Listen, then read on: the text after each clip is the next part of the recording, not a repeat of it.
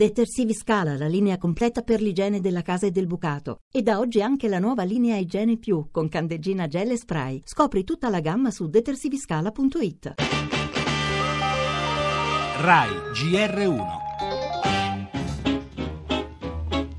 Come nel gioco dell'Oca siamo tornati per certi versi al punto di partenza. Il buco c'era e c'è ed è di 3 miliardi e 400 milioni. Bruxelles ci ricorda che l'Italia ha un debito troppo alto, avrebbe dovuto cominciare a scendere da quest'anno, purtroppo siamo stati in deflazione nel 16, vedremo se sarà il caso di prendere misure ulteriori, però la via maestra per abbattere il debito è la crescita. La crescita è il bene essenziale al quale noi stiamo rivolgendo tutta l'attenzione. Se noi comprimiamo la crescita, il conto poi si paga sul debito e la questione peggiora ulteriormente.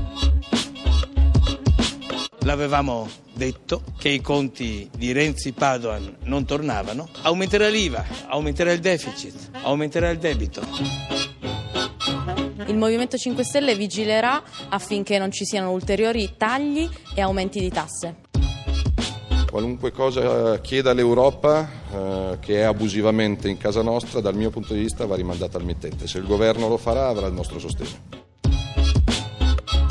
sono due ottiche che si rincorrono, una di vista corta che ci costringe ad aggiustamenti continui che non saranno mai sufficienti se non riparte lo sviluppo. E le stime del Fondo Monetario sono peggiorative per l'Italia, l'altra ottica che si impone è di vista lunga, realizzare di più per rilanciare lo sviluppo.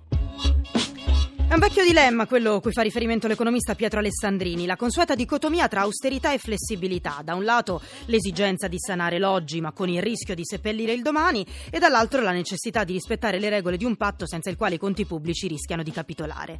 Quello arrivato da Bruxelles a fine anno sulla manovra era già stato un ok con riserva, ma con il 2017 i nodi sono venuti al pettine e l'Europa ci chiede di sanare i conti entro il primo febbraio. Il gioco passa così nelle mani del Tesoro. Diversi gli scenari il governo vorrebbe un rinvio a marzo, ma le previsioni economiche invernali di febbraio non ammettono proroghe. Manovra aggiuntiva quindi, sulla quale però l'esecutivo è cauto. Abbiamo sentito Padoan e Alfano e lo stesso Gentiloni al momento si dice contrario. Tra il fuoco di fila delle opposizioni, Forza Italia, 5 Stelle, Lega, si attende la prossima mossa di questo gioco nel quale siamo ripartiti dal via. Le altre notizie, catturato il killer della strage di Capodanno a Istanbul, con lui l'arresto anche di altri cinque sospetti. Nella nostra pagina economica il duello Roma-Berlino su Fiat Chrysler, la fusione Luxottica e Silor con la nascita di un colosso degli occhiali da 50 miliardi e le indiscrezioni su un possibile intervento di Agicom per fermare la scalata di Vivendi su Mediaset. Maltempo, si aggrava la situazione nelle zone terremotate, intanto in Abruzzo migliaia di persone sono rimaste senza elettricità. Parleremo anche dei problemi a scuola dei genitori con figli disabili teatro. Al Bellini di Napoli in scena la recita di Versailles, omaggio al teatro di Molière firmato da Paolo Rossi. E lo sport infine, calcio tra Serie A e Coppa Italia.